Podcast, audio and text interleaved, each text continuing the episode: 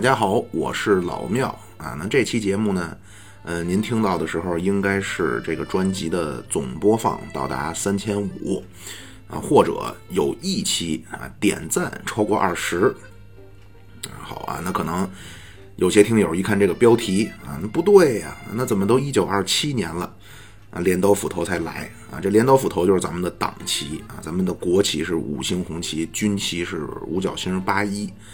啊，党旗是镰刀斧头啊，准确的说是镰刀锤子啊。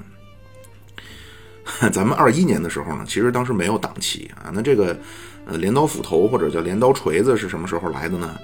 如果咱们看比较传统的叙述啊，说这是毛主席啊，在毛主席的提议下，秋收起义的时候第一次打出了镰刀斧头的旗帜啊。其实这个不对啊。毛主席呢，当时确实提议了，但是被否决了，啊，这儿先抛出一枚炸弹啊，咱们三大起义啊，南昌起义、秋收起义啊，打的都是国民党旗，啊，广州起义才打出镰刀斧头的旗子，啊，这里边又和苏联有千丝万缕的联系啊，咱们这个节目呢，就是希望破除那种简单化的啊脸谱化的叙事方式啊。好啊，咱们不多说。上次咱们说到四一二，啊，到四一二啊，大革命失败啊，也叫第一次国共合作破裂，或者叫第一次国共合作阶段结束啊。从一九二七年开始，呃，进入第一次国共内战阶段啊。咱们这个系列呢，说党史啊，咱们这个大概会分这么几个阶段。嗯，很多东西呢一提纲挈领啊，就就就就都清楚了啊。大革命时期啊，这个阶段呢，主要就是了解一下双方的一些根本冲突啊，包括共产国际对大革命时期的呃一系列的影响啊。这次大革命时期咱们基本就算说完了，呃，接下来呢就是第一次国共内战时期啊，也叫南京十年啊。这个如果站在这个民国那边啊，叫黄金十年啊。过去那边还就国民党那边还有一个说法啊，叫艰苦建国的十年。毛主席曾经呢对这个二七年到三七年有一个表述呢，叫国民党进行疯狂的军事围剿和反革命的文化围剿的十年。啊，总之就是一九二七年的三大起义为标志啊，咱们终于有了自己的武装，就开始和国民党政府展开了十年的武装斗争。啊，这个阶段呢，经历了从江西到陕北啊，这过程就是伟大的长征啊，这个伟大呢，真是毫不为过。咱们的宣传就不必说了。啊，你像美国偏左一些的费正清，啊，这个右的就是非常很很反华的啊，反共反华的李侃如啊，都对长征的评价非常高啊。这费正清说那叫中国版的呃摩西穿越红海啊，就是不可思议的伟大啊。这个阶段一直到三七年，呃，蒋介石发表讲话啊，国共开始第二次合作。那么在抗日战争期间呢，就这个第二次国共合作阶段。从三七年开始啊，也叫延安时期。那这个阶段呢，包括一些高层领导的一些这个这个啊，其实 很多听友呢就很爱听这些啊，就其实都是把历史当做一种猎奇小说啊。就这延安时期呢，有一个很重要的就是延安整风啊，包括解放后一系列的这种政治运动啊。其实我觉得就是说开了反而没什么。哎，我在主观上呢也很想分享啊，我也看过很多的材料，但是呢，如果平台说有自己的考虑。啊，我在咱们这个系列的第一期就说过啊，我个人也非常理解啊，延安时期啊，延安时期以后就是第二次国共内战啊，四六年内战爆发，最终呃，共产党啊风卷残云，打败了国民党，建立了新中国。建国以后啊，笼统的说分成两个阶段，毛主席阶段和改革开放时期啊，现在严格意义上说，也在改革开放时期。啊，那么毛主席的阶段呢，就是从一九四九年到一九七八年。那这里边四九年到五六年叫建设阶段，啊，就是确立社会主义制度的时期啊，也叫凯歌行进的时期。啊，这里边五六年是非常重要的一个转折啊，咱们专门会会说一下五六年的发生了很多事儿。啊，那从五七年到六六年啊，就叫文革前这个阶段叫曲折中的发展。那从六六年到七六年。这个表述呢，这个 我也不知道该怎么表述啊，就姑且叫大动乱的阶段，啊，这个凯歌行进的时期啊，曲折中的发展，大动乱，这个是我套用的，呃，王年一、呃林运辉的书名啊，他们专门有这个共和国史的书。那从七六年到七八年，就是华国锋这个阶段啊，叫徘徊的时期。从七八年开始啊，咱们叫改革开放啊。八十年代呢是转向和探索阶段。九十年代啊，这个阶段可能大家就没有意识到啊，其实问题非常多啊，包括当时的这个领导人啊，最高领导人江总书记啊，江泽民总书记，可能有些朋友啊，经常去进行一些调侃啊，这个当然从一个侧面呢，说明咱们江总书记的人格魅力啊，就个人魅力型领袖的特质。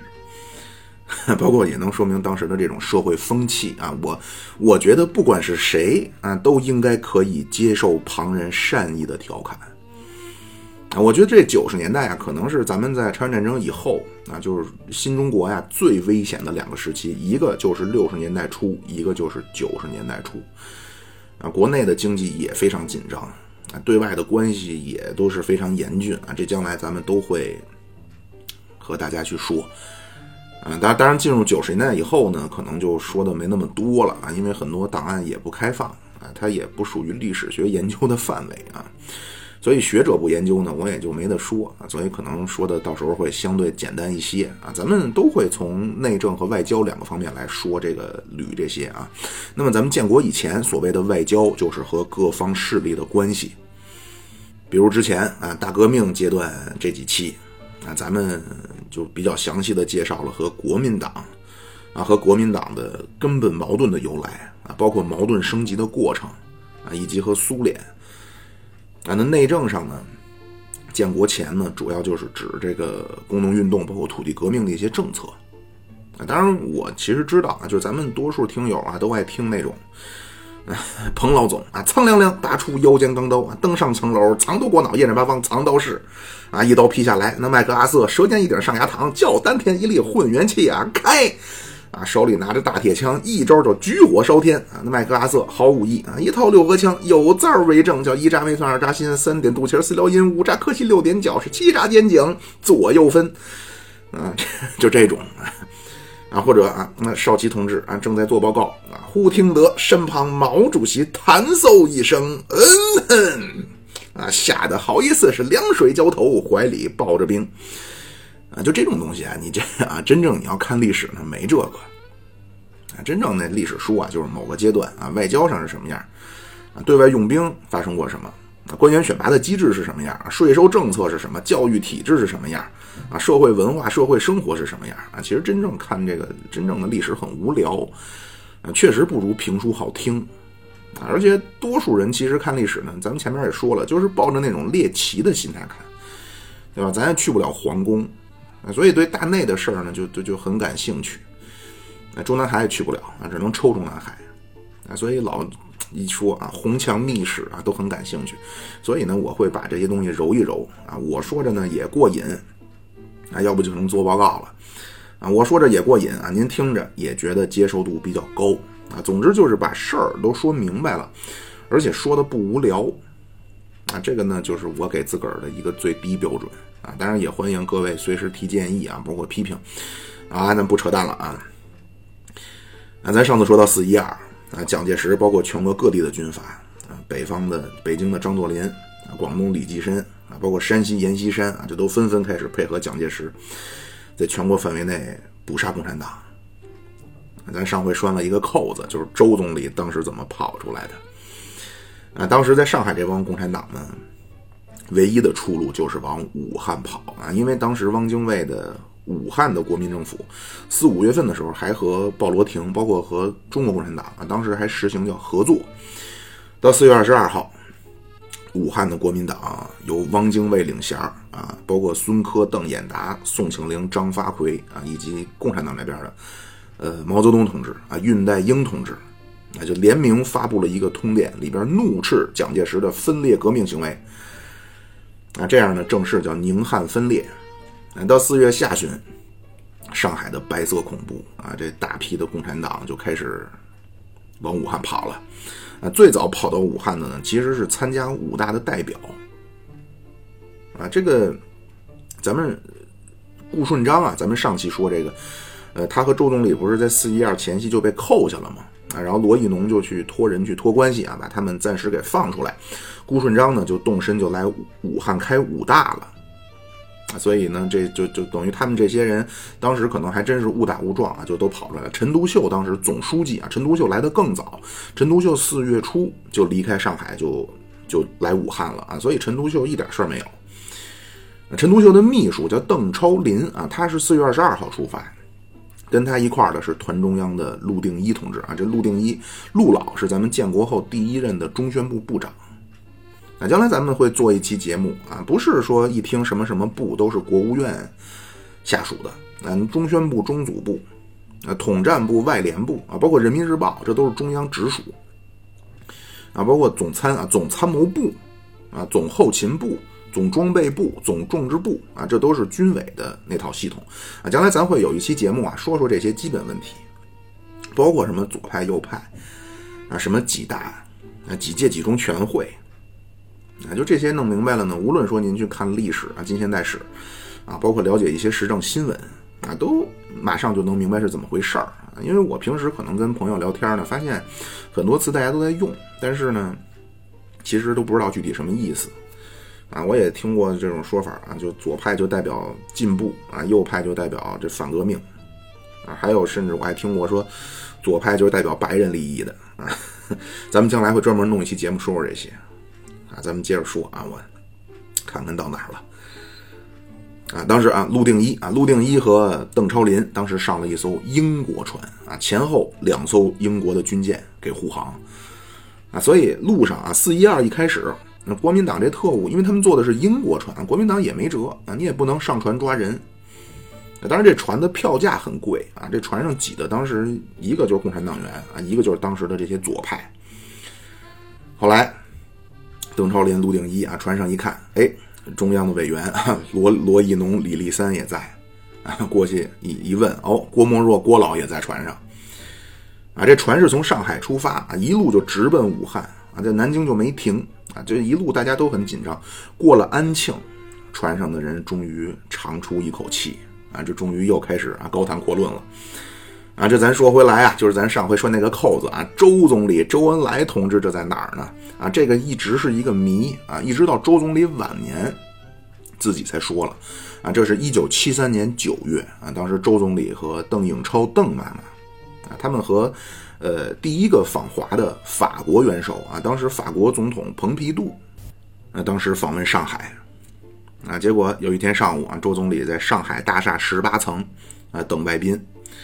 在贵宾室呢，周总理就走向阳台，啊，俯视黄浦江，结果看见旁边有一个老式的英国建筑，啊，就浦江饭店。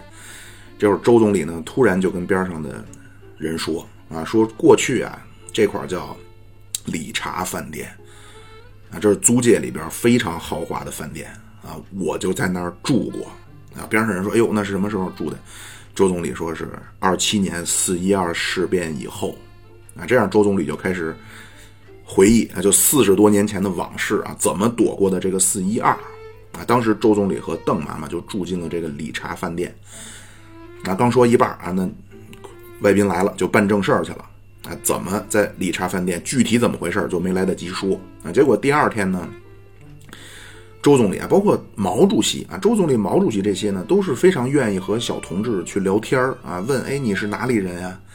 啊家里边情况怎么样啊？啊咱们的少奇同志呢，就是非常的呃严肃啊，不太愿意，可能也是因为长期做这种 白区工作，比较不太愿意聊天啊。周总理很愿意聊天啊，第二天又跟边上人闲聊，那边上人就说呢，哎说那个总理昨天您讲了一半理查饭店，哎周总理说呢。哦，这个事儿是这么这么回事儿，而且第二天呢，邓妈妈也在边上啊，两个人一块儿就把这个事儿就给补上了，啊，就说这理查饭店非常高档的饭店啊，住在里边的当时全是就二七年的时候啊，全都是外国人和高等华人，嗯，当时周总理跟邓妈妈住进去以后，叫装阔佬啊，就装也是要假装自己是有钱人，啊，咱们周总理那会儿穿的都是西装革履。啊，皮鞋，邓妈妈是穿旗袍啊，脚上高跟鞋啊，冲阔太太。这样他们在理查饭店一共住了两个多月，不能出门啊，完全是靠地下党啊来派人联系啊，这不不能出门啊，那滋味也不好受啊。就是咱们呃去年被隔离的那个阶段啊，大家也都经历过啊。这理查饭店是六层啊，这是一个美国人建，一九一零年建的六层的一个宾馆啊，是当时上海最豪华的的饭店啊，对标今天和平饭店。而且呢，当时在租界里啊，名流荟萃，所以国民党也不能上门抓人啊。和平饭店就是现在上海最豪华的，一晚上大概价格是七八千，那一晚上七套间七八千。当时理查饭店就是周总理住那个套间当时房价每天十二块，那什么概念？骆驼祥子一个月赚十块钱啊，北洋时期巡警一个月十块到十三。而且那会儿呢，女的不上班啊，等于十二块钱一天的这个房费，相当于普通人、普通家庭一个月的生活费。啊，国民党当时为了通缉这些，就是他们叫首恶啊，周总理标的价，就周恩来同志标的价格，悬赏是两万五千块。啊，结果怎么也找不着了啊，因为你在酒店在租界的酒店里隐蔽了嘛。所以四月份释放周总理的那个国民党那个师长啊，那后悔的肠子都青了啊！你想，普通人家一个月十块钱的开销啊，如果这一下两万五到手，那基本就叫财富自由了啊！所以五月咱们共产党在汉口啊召开的五大，周总理呢就是当时叫周恩来同志啊缺席啊，所以但是还是被选作中央政治局的呃政治局委员兼秘书长啊。五月下旬，周总理才秘密。坐着英国轮船到汉口，啊那可能有人问了啊，这么高的费用啊，谁给支付的？哎，这个七月二号啊，这咱们的中中央委员，呃，上海第三次武装起义的负负责人啊，这个人叫赵世炎，他在上海被捕，当时说啊，说赵世炎怎么怎么怎么重要，故携巨款以便发给其手下党徒之需。啊，就是抓住这个人啊，赵世炎同志啊，抓住他，这共产党内位高权重啊，他身上带着巨款啊，用来做活动啊，抓了他身上带了多少钱呢？搜出来三万八千八百三十二块钱啊，这个咱们在早期呢，就是共产党早期没有什么所谓财务制度，没有财务机构啊，当时是怎么这个钱的问题怎么去怎么去做呢？这经费，首先经费绝大多数都是来自苏联。啊，都是苏联资助的，啊，你所以你不管你是说，呃，你是果粉也好，还是你是什么粉红五毛啊，这苏联真的给双方都是真金白银的帮助，啊，这这么这么多钱都基本都是来自苏联啊，钱来了怎么办？就分给各个负责人啊，分头掌管，就就说实话很原始，就是完全是领导人自己啊，凭个人的一些。呃，拍脑袋的这种方式啊，就去处理这种财务情况啊。一个这赵世炎，还有一个很有名的，四一年三月啊，项英啊，新新四军的政委项英同志，呃，皖南事变，然后当时藏在山洞里，就是因为身上携带黄金啊，就被副官就给谋财害命了。那就说回来啊，就这紧要关头啊，中国共产党何去何从？啊，在共产国际的远程遥控之下，终于啊，中共中央自乱了阵脚。啊，咱前面说鲍罗廷是一九二三年秋天来中国，当时任中共产国际驻中国代表，而且是当时孙中山啊，国父还在，孙中山聘他做国民党的高等顾问啊，帮忙去改组国民党，呃，促成第一次国共合作。北伐时期呢，呃，鲍罗廷又通过去。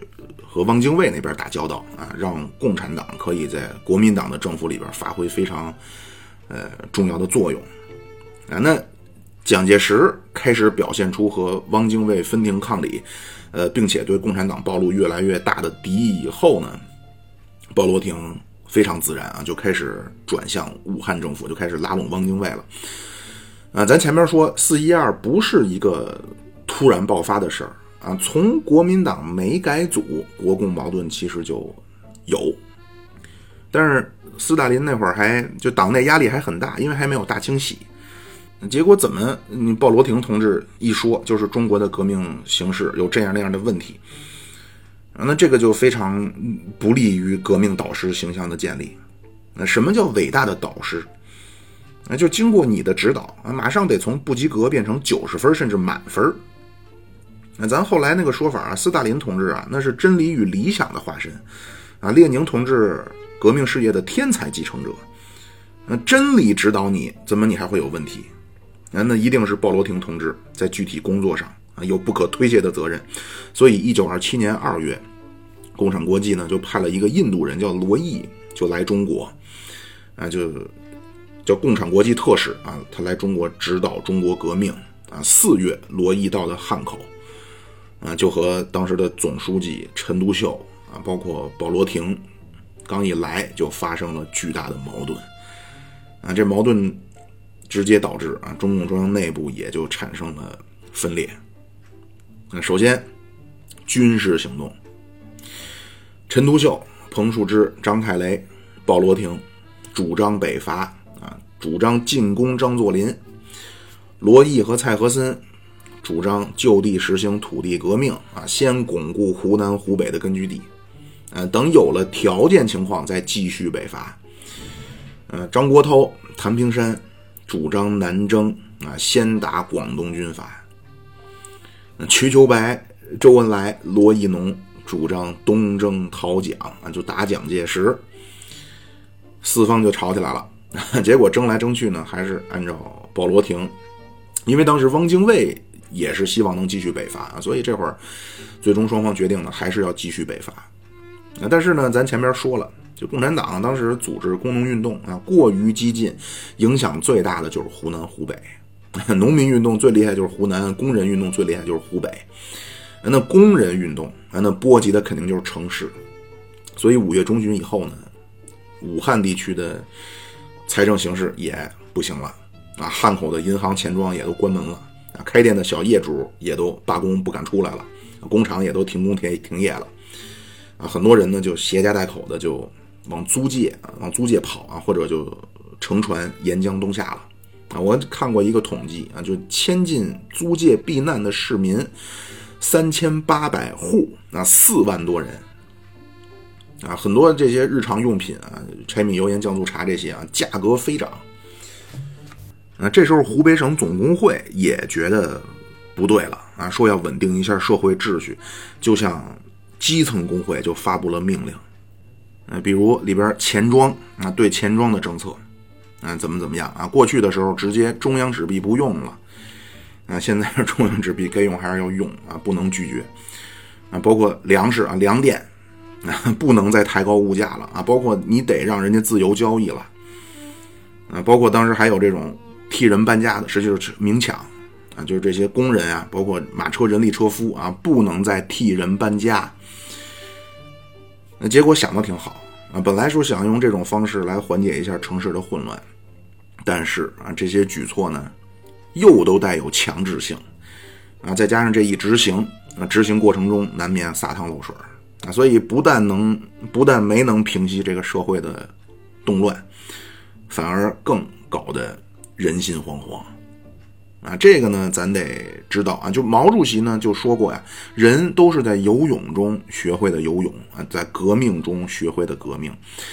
就是革命这些东西呢，本来没人会弄，而且早期这些领导人就知识分子都非常理想化，你就觉得马克思列宁主义啊，就照着去做就成了。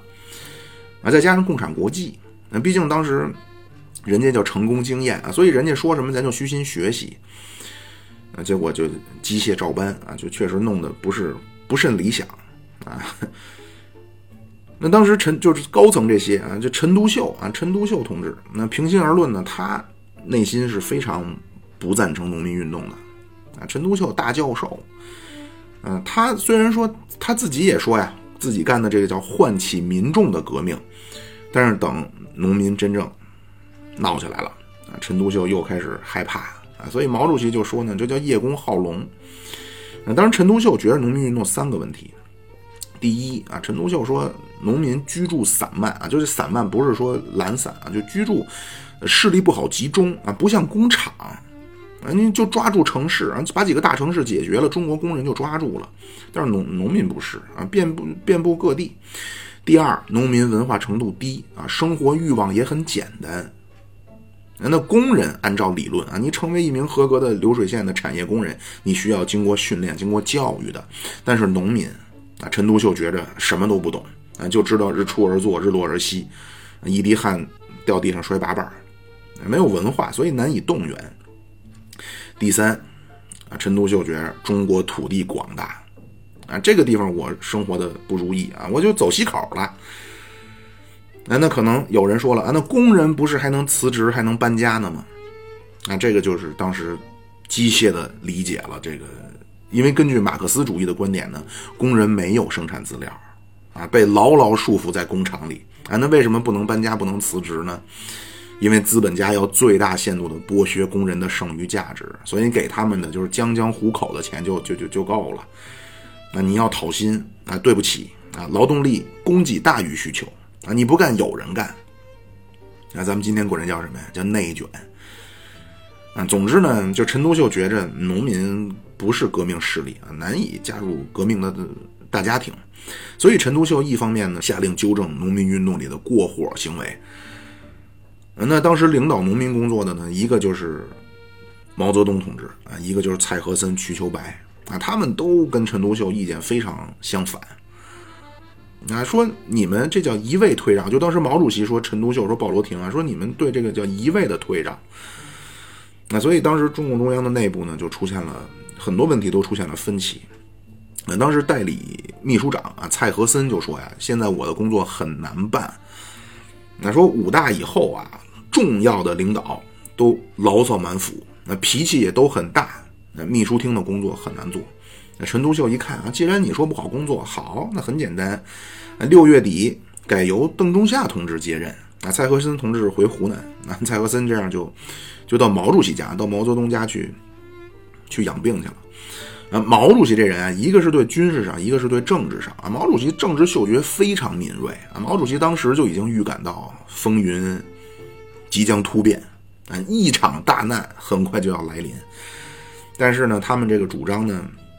鲍罗廷、陈独秀又又不接受啊，所以这就毛主席就写了首诗啊，在武昌的黄鹤楼前啊，面对滔滔长江，毛主席写黄鹤楼啊，茫茫九派流中国，沉沉一线穿南北啊。后来毛主席五八年啊，毛主席出版《毛主席诗词十九首》，毛主席在里边批注啊，说二七年大革命失败的前夕，心情苍凉，不知如何是好啊。那写诗的时候是那年的春季。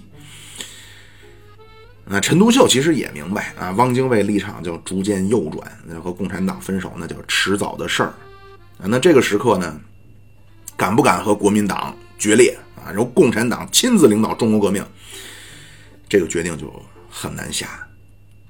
那陈独秀自己后来就说呀，说，呃，我在会上啊都说了。那就是现在和国民党的合作日益危险啊！国民党和我们争的表面上是各种小的问题，实际上争夺的是领导权。啊，陈独秀说他把这些话都说出来了，而且当时点名了，说现在就是两条路摆在眼前：放弃领导权，或者和他们决裂。啊，那陈独秀呢？他说我在会上一说这个话，当时所有人一片沉默。啊，实际就是以沉默代替了回答嘛。这样到二七年五月二十一号，许克祥在长沙又屠杀了共产党和工农啊，这叫马日事变。陈独秀呢，又在两次的政治局会议上提出说，咱们和国民党要要分手了啊。最后一次说，武汉的国民党已经也要跟着蒋介石走了，如果再不改变政策，同样啊，他们会走上蒋介石的道路。那陈独秀说，我说了这么多次。啊，只有这次，就是马日事变以后的这次，呃，政治局会议上，只有这次我说完了，任弼时同志说了一声是这样啊，周恩来同志说退出国民党以后啊，看来做工农运动应该会更方便，但是是不是军事运动上要大受损失？剩下所有人仍然是沉默。那陈独秀说，当时我说完这些话，我问瞿秋白，瞿秋白说。宁可让国民党开除我们，啊，咱们绝不自己退出。那又问鲍罗廷，鲍罗廷说：“你这个意见我赞成，但是莫斯科绝不会答应。”啊，那基于这种反馈呢，陈独秀也没有办法啊，那就说基于尊重共产国际的意见和中央多数人的看法，所以咱们就不当即和国民党决裂了。那陈独秀说：“我自始至终啊都没有能够坚持自己的提议啊。”他说：“看到所有人都反对。”陈独秀说：“我实在忍不下去了啊！最终我只能消极的向中央提出辞职。啊，主要理由就是共产国际一方面让我们执行政策，另一方面又不许我们退出国民党啊，所以我也不知道该怎么办了啊，所以我不能继续工作了。那当然，就陈独秀这些呃心声啊。”那是日后的回忆啊，就当时表现出来的。为什么咱们第一期说那陈独秀五顶帽子？当时表现出来的呢，是还是要尽尽量去维护和武汉国民党政府的关系啊，包括去压制党内和国民党决裂的声音啊。后来这些就全都成了陈独秀的错误啊，就是陈独秀错误的领导导致了四一二带来了巨大的损失啊。后来陈独秀呢，绝望之下啊，就提出了辞职这个总书记。这个咱们后面说啊，就实际上是先被共产国际成立了临时中央，等于实际上已经被被架走了。陈独秀是在七一五以后啊，七幺五以后辞职。再后来，陈独秀是二九年啊，因为中东路的问题啊，就已经被党就开除了。咱们后边会专门有一期说这个中东路啊，这中国的二十世纪啊，跟苏联真 是剪不断理还乱啊，相爱相杀。啊，咱继续看啊，说哪儿了？啊，许克祥那边啊，就是五月二十一号长沙这马日事变，啊，形势更加恶化啊。紧接着就是江西啊，当时国民革命军第五军的总指挥、江西省的主席朱培德啊，六月五号转向右派啊，当然他还行，嗯，没杀共产党啊。朱培德当时叫李宋出境。啊，他当时把江西这个共产党的军队，包括国民党的左派啊，当时找了二十二个人，把他们召集起来，每个人发了两百块钱啊，说你们走吧啊，离开南昌啊。这里边最有名就是方志敏啊。等这帮人走了之后，朱培德宣布南昌戒严啊，禁止再去搞工农运动了。然后就是共产国际这个五月指示啊，这共产国际五月指示呢，到中国六月七号。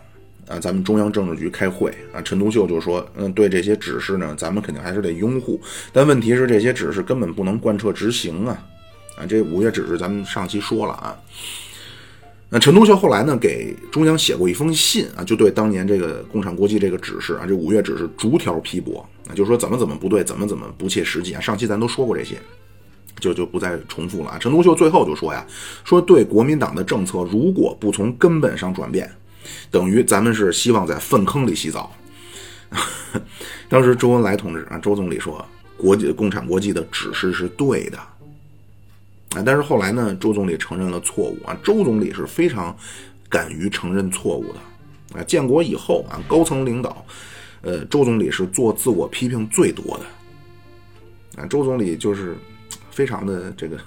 啊，后来延安整风的时候啊，周总理就对所谓大革命时期的失败啊，当时总结啊，当时当然他说的呢，还是共产国际下的基调啊。周总理说，大革命的失败啊，主要是没有按照共产国际的指示去篡党、篡政、篡军。什么意思？因为这五月指示包括四点啊，就是改造国民党啊，包括使吸收更多的工农分子啊。周总理说，这个就叫篡党。啊，把农协啊变成乡村的政权，这叫篡政；啊，组织七万军队，这叫篡军。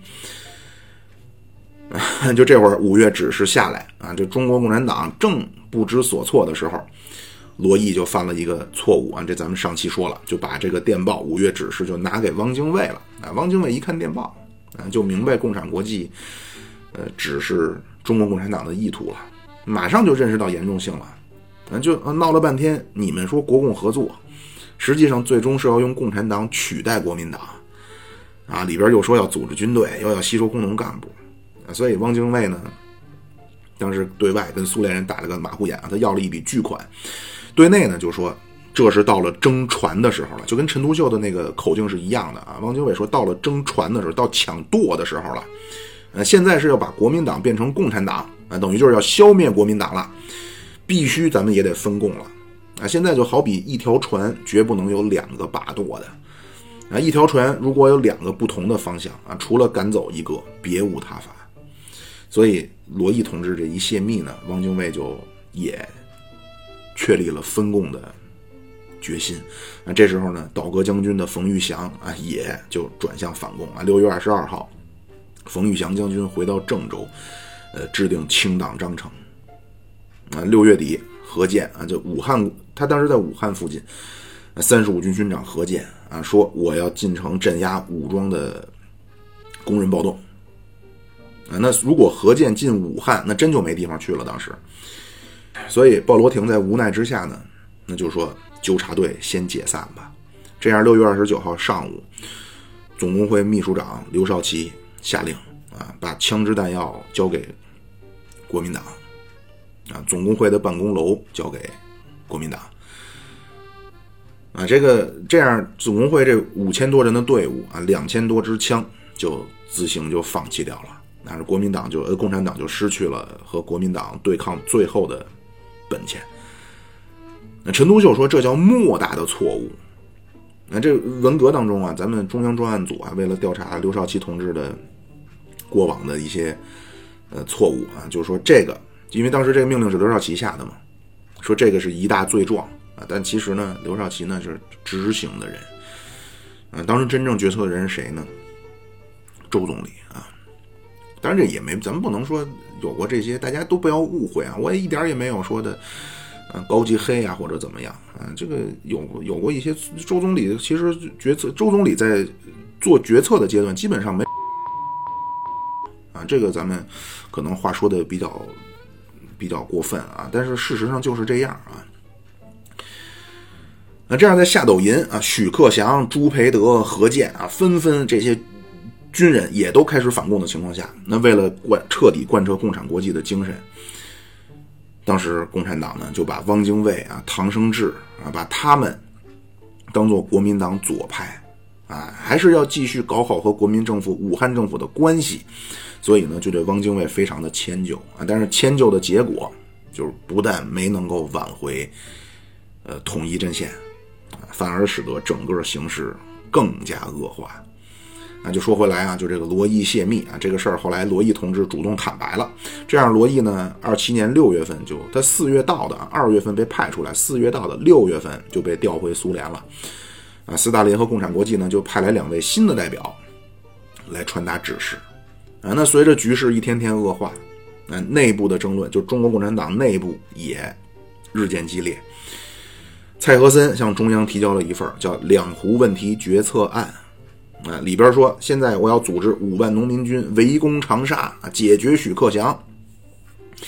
陈独秀说：“你算了啊，说你这叫天天写信唱高调，啊，所以就把蔡和森给撤职了啊。当时蔡和森是代理中央秘书长，啊，当时是把蔡和森调到海参崴。”把毛泽东调到四川，啊，就实际上就是把这些天天要高呼要搞农民运动的，就让他们先远离中央了。啊，六月二十七号中央会议啊，当时团中央的书记啊任弼时啊，当时就开始批评陈独秀了，啊，说要传达共产国际的指示精神。那陈独秀脾气也很大啊，非常生气，说你没资格说话，这是党的会，你青年团没有资格发言。那结果没想到啊，这个蔡和森和毛主席这个农民运动呢，这两个只是带头人啊。就当时张太雷、瞿秋白都是农民运动派。那六月六号，张太雷发表了一个叫《武汉革命基础之紧迫的问题》啊，里边就说现在反革命猖狂进攻啊，咱们绝不应该说撤退或者解散队伍，应该整顿啊，不应该强化我们的队伍啊，有组织的和反革命进行斗争。瞿秋白六月十三号发表。革命的国民政府之危机啊，说当前革命最紧迫的任务就是夺取革命的领导权啊，要大举进攻新军阀。而且瞿秋白对陈独秀当时就非常不满啊，说大敌当前啊，生死存亡的时刻，咱们怎么能把中央内部的矛盾全部暴露给敌人？而且瞿秋白说呀，说过多的迁就陈独秀啊，一定会使咱们党的事业受损失。啊，当然这会儿呢，六月底啊，共产国际也预感到汪精卫要和共产党决裂了。那怎么办？斯大林想了个办法，开始攻击陈独秀。能明白吧？嗯，中国的革命形势出现危机啊，那不是革命导师的指导有问题，而是你陈独秀不听话啊！所以斯大林这会儿就开始决定啊，中共中央需要换血了。但是没有想到啊，但是鲍罗廷是坚坚定的支持陈独秀啊，他对共产国际希望改组中央的这个指示呢，鲍罗廷收到了啊，大吃一惊，但是脑子很快啊，这毕竟是列宁同志认可的天才革命家。怎么办呢？鲍罗廷把斯大林这个决议叫秘而不发他自己认为想了个万全之策啊。他说先成立一个临时中央常务委员会，然后让陈独秀、谭平山亲自去莫斯科向共产国际汇报中国革命的问题。当然，陈独秀也不傻呀，陈独秀很聪明。那陈独秀说什么意思啊？你们共产国际现在要给我这甩锅呀？那本来他就对共产国际的政策就不满啊。所以陈独秀当时一拍桌子，我不去什么苏联，不去。而且陈独秀当时就就用当时的说法呀就大放厥词，那说共产国际如果不能帮助中国革命，干脆决裂了算了。这是七月十二号啊，中中共中央政治局会议啊，就是说根据共产国际的指示，由张国焘、张太雷、李维汉、李立三、周恩来主持，呃，组成临时中央常务委员会。嗯，从七月十二号，二七年七月十二号开始，陈独秀就不再主持中央的领导工作了。啊，那这临时中央第一件事儿就得开会讨论怎么组织、怎么挽救时局啊。最终决定啊，在工农运动基础比较好的湖南、湖北、江西、广东举行秋收暴动。呃，七月十三号，临时中央发表《中国共产党中央委员会对政局宣言》啊，里边。表明和汪精卫的武汉政府也决裂了。呃，当时张国焘是参与这个宣言起草啊。张国焘就说，实际上啊，是共产党的退让政策已经退无路可退了，只能奋起反抗了。呃，张国焘说，实际上七月十三号这个呃对政局宣言呀，啊，所谓的实际作用，也就是提提前了国共的全面破裂。啊，这时局对时对时局的宣言这一发表啊，并且在武汉的街头开始派发啊，这汪精卫看见之后气的，嗯，也就也就下决心要要清党了。嗯，武汉国民党是七月十四号啊开秘密会议啊，就会上就通过了这个分共的主张啊。十五号，国民党的会呢就根据汪精卫的提议通过了三项决定，里边就说。中央党部应该制裁一切违反呃国民党主义政策的言论和行动啊，实际就是说要制裁共产党了啊，这就说明汪精卫也就公开反共了，就是七幺五啊，咱们呢会管这个叫七幺五反革命政变啊，但是呢，其实这儿咱们要跟各位说一下啊，就虽然说当时宣布和武汉政府决裂了。啊！但是当时中国共产党第一没有任何反抗的力量啊，只能去做这种政治上的鼓动。啊，当时七月十九号，中国工人这个青年团啊发表了一个告全国劳苦青年群众书，那里边号召全国青年来打倒武汉政府。啊，这汪精卫就看的 气非常生气啊，说：“我苦心维持到现在啊，我不是不敢跟共产党翻脸。”啊，我主要稍微不顶住压力，你看看，你共产党，你看看有没有屠杀？说你现在这共产党啊，简直是太让我心寒了。那你不去宣传打倒南京政府，你居然针对我武汉政府，你这是逼着我翻脸啊！汪精卫说，简直这叫胡闹。那应该给共产党提出警告啊！再这么乱闹，我可就真翻脸了啊！真要一翻脸，可就别怪我抓人。但是呢，汪精卫这个，咱们就是说呀，这个。虽然说当时共产党其实没有任何的抵抗的能力啊，但是汪精卫真是，嗯，就不能说仁至义尽啊，因为后来的汪精卫咱们的是汉奸啊，所以咱们也不能。但是在这个阶段，汪精卫还真是非常的给情面啊。当时呢，发表了一个七月不是七幺五全面分共吗？七月十六号，武汉国民党中央就向各级党部发出了一个指示，叫保护共产党员个人身体自由的训令。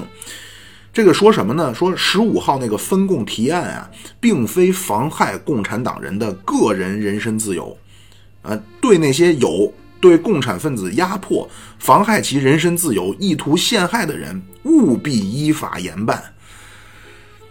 那就是这个命令下来能看出来，它其实是叫和平分共。但是国民党很多这种右派军人，他不理你什么训令啊，四处出动。那在武汉三镇呢，就也开始搜捕共产党啊。这一下，武汉也就进入白色恐怖状态啊，共产党就也没法公开活动了。那这次，当然这次呢，咱们领导人呢比在上海主动啊，因为这次实际上是共产党主动提出决裂了啊，所以肯定不能坐以待毙。啊，在汪精卫开会分共以前啊，其实就大家都纷纷都隐蔽了。嗯，根据邓超林啊，就是陈独秀的秘书啊，他就说呀，说有一天呢，中央秘书处那就突然通知在武汉的重要党员啊，说很可能马上有反革命事变了啊，大家要注意隐蔽啊，和国民党接触这种头等、二等的人物呢，马上就纷纷都跑到庐山去了。啊，但是邓超林他说，我当时没离开武汉啊，我也不了解什么全面的情况。啊，张国焘回忆说，七月十三号前后，啊，鲍罗廷、瞿秋白、刘少奇就纷纷去庐山了。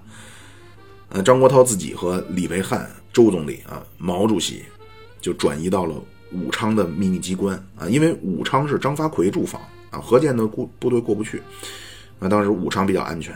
那那李立三、林伯渠、恽代英、吴玉章就去了南昌。那那陈独秀同志呢？这会儿陈独秀已经免职了，没人理陈独秀了。啊，十四号张国焘到汉口啊，他到他一个朋友家躲着。啊，张国焘说当时心情非常沉重。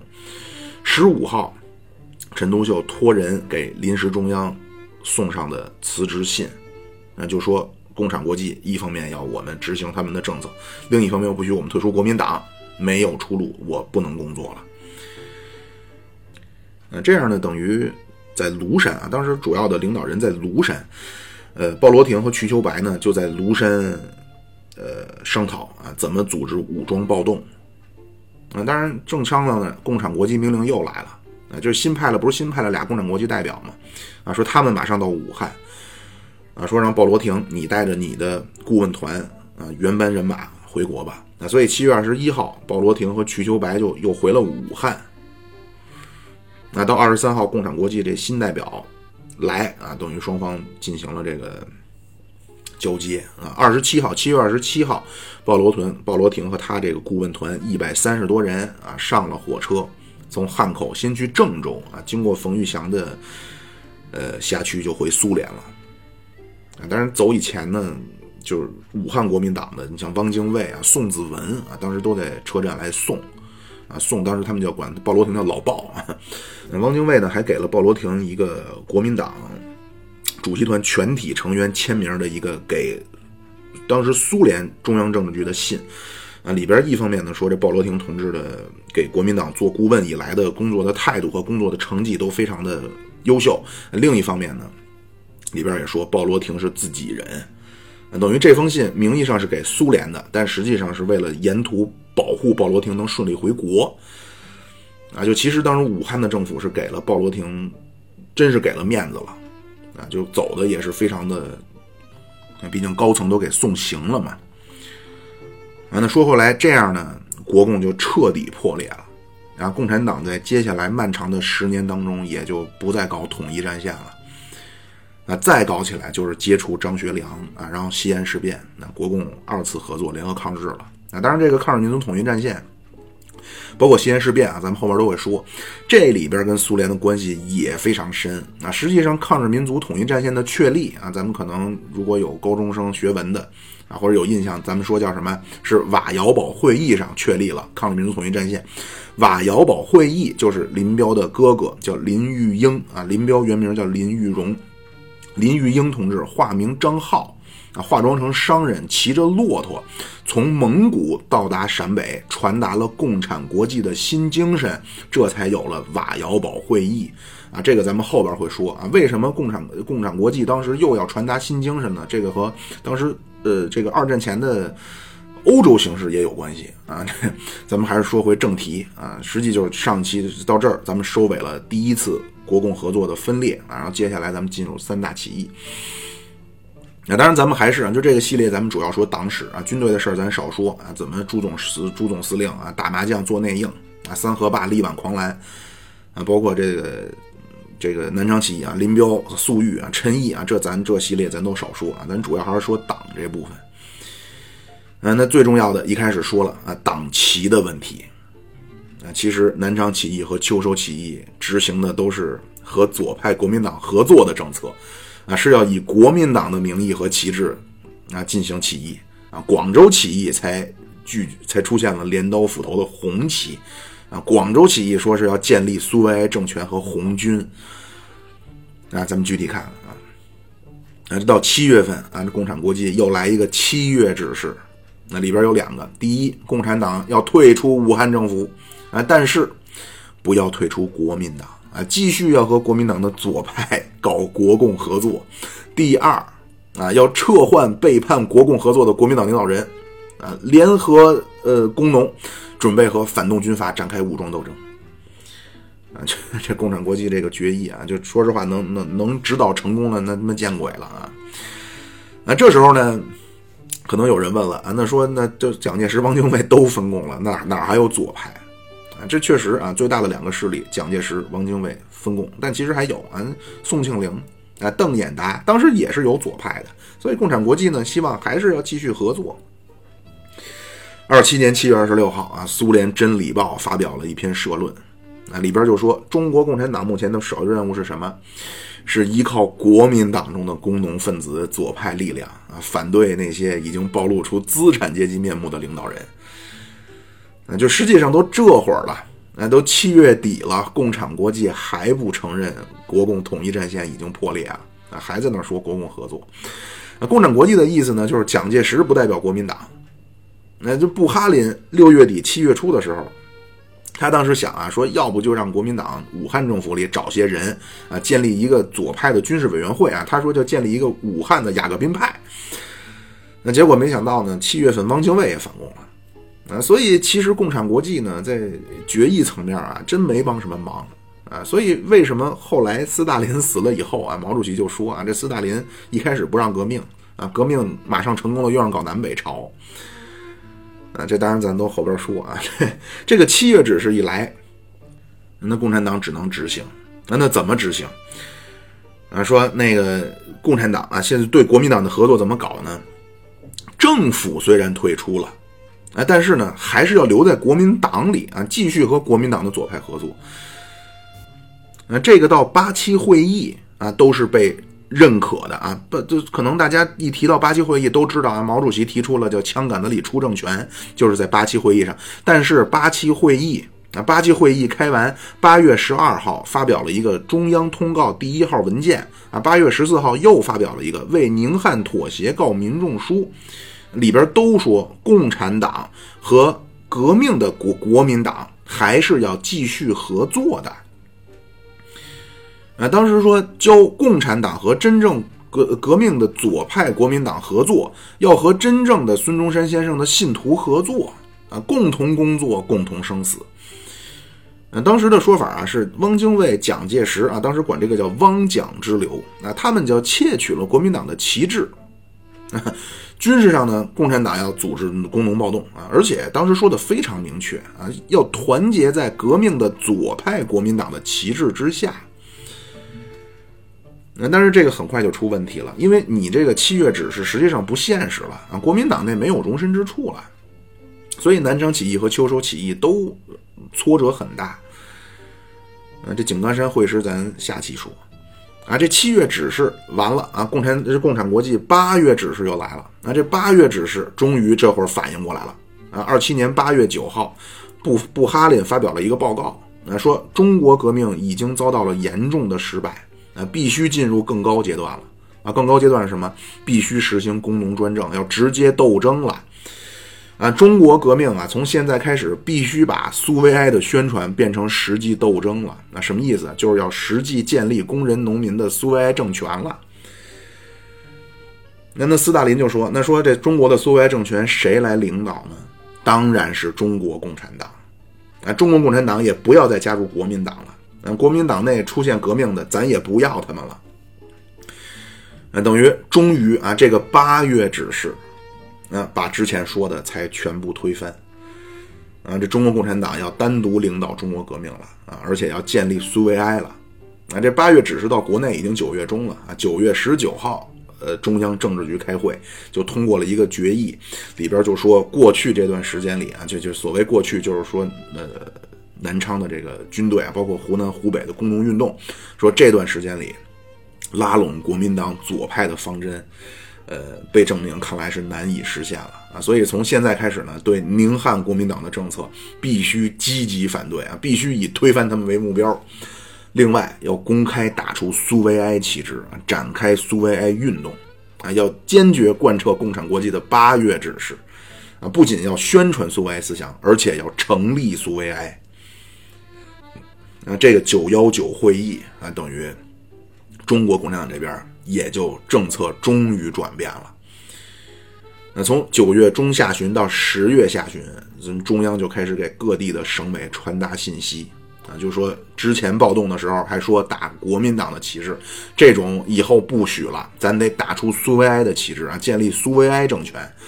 而且经济政策上啊，之前只说呃没收大地主的土地啊，这不够啊，要没收一切地主的土地。这样呢，在十月十号啊，建呃纪念辛亥革命的纪念日上，共产党就公开宣布啊，中国共产党要带领中国人民在共产党的旗帜下武装夺取政权啊，建立苏维埃啊。所以这样到了广州起义啊，这是十月十号发表的，到广州起义是十二月十一号才真正打出了红色的镰刀斧头啊，或者叫镰刀锤子的旗帜。啊，这咱详细说一下，这都是档案都有证据。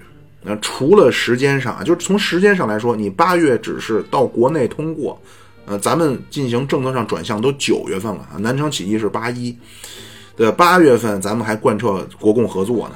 那虽然说当时国民党两大派都坚定反共了，但是名义上咱共产党当时还说要国共合作呢。那除了这个，就是时间线这个逻辑的原因之外啊，有很多当事人的回忆和档案啊，都能证明这个。张国焘啊，张国焘在二七年十一月八号给政治局扩大会议写了一封信，那里边实际上是汇报啊。他说我呃七月十三号啊说这个共产党不退出国民党啊，说现孙中山的这个旗帜，呃绝对不是什么反动派能盗取的啊。他说我把我的这个思想告诉了共产国际的新代表啊，他们两个人都说这样很好啊，说国民党的旗帜咱们还是要继续用。啊，这是二七年的十一月八号啊，张国焘写的。二八年四月十二号啊，瞿秋白在中国革命和中国共产党和李立三一九三零年的党史报告都说，南昌起义的时候没有脱离国民党啊，还在举着国民党的旗帜进行的是国民革命。呃，对吧？咱看前几年那个叫什么建军霸业，那为什么都带着红领巾？就带着一个红色的这个，呃，就我当然很理解，你拍电影肯定得符合官方的历史描述，但是你看它里边带着红领巾啊，都打着，它电影里边都是打着红旗，带着红领巾，呃，但其实应该是打着青天白日旗啊。那么因为你打的旗子、穿的衣服都一样，那怎么分辨谁是自己人呢？就脖脖子上绑一个红布条嘛。啊，秋收起义也一样啊。当然，咱传统的说法那。当然，为了突出毛主席在革命征程上啊，每一步都有毛主席留下的印记，那就说是毛主席领导的这个湘赣边界秋收起义啊，第一次打出了红旗。但是准确的说呢，是湖南省委和毛泽东同志在起义以前提出了打红旗的想法啊，但是实际的起义没能得到执行。那这是怎么回事呢？二七年八月三号啊，共产党发布了一个湘鄂赣粤四省农民秋收暴动大纲，啊，里边就说啊，大致方针呢和南昌起义一致，而且呢，当时中央还给湖南省委写了封信，啊，里边还说呀，说湖南秋收起义当中，国民党的左派下级党部是秋收暴动的重要力量。共产党和国民党左派下级党部在秋收起义当中要联合起来，共同斗争。那这个信呢，当时湖南省委收到，大家就开始讨论啊。这一讨论，讨论了半个月，讨论的结果啊，觉着咱不应该再打国民党的旗子了。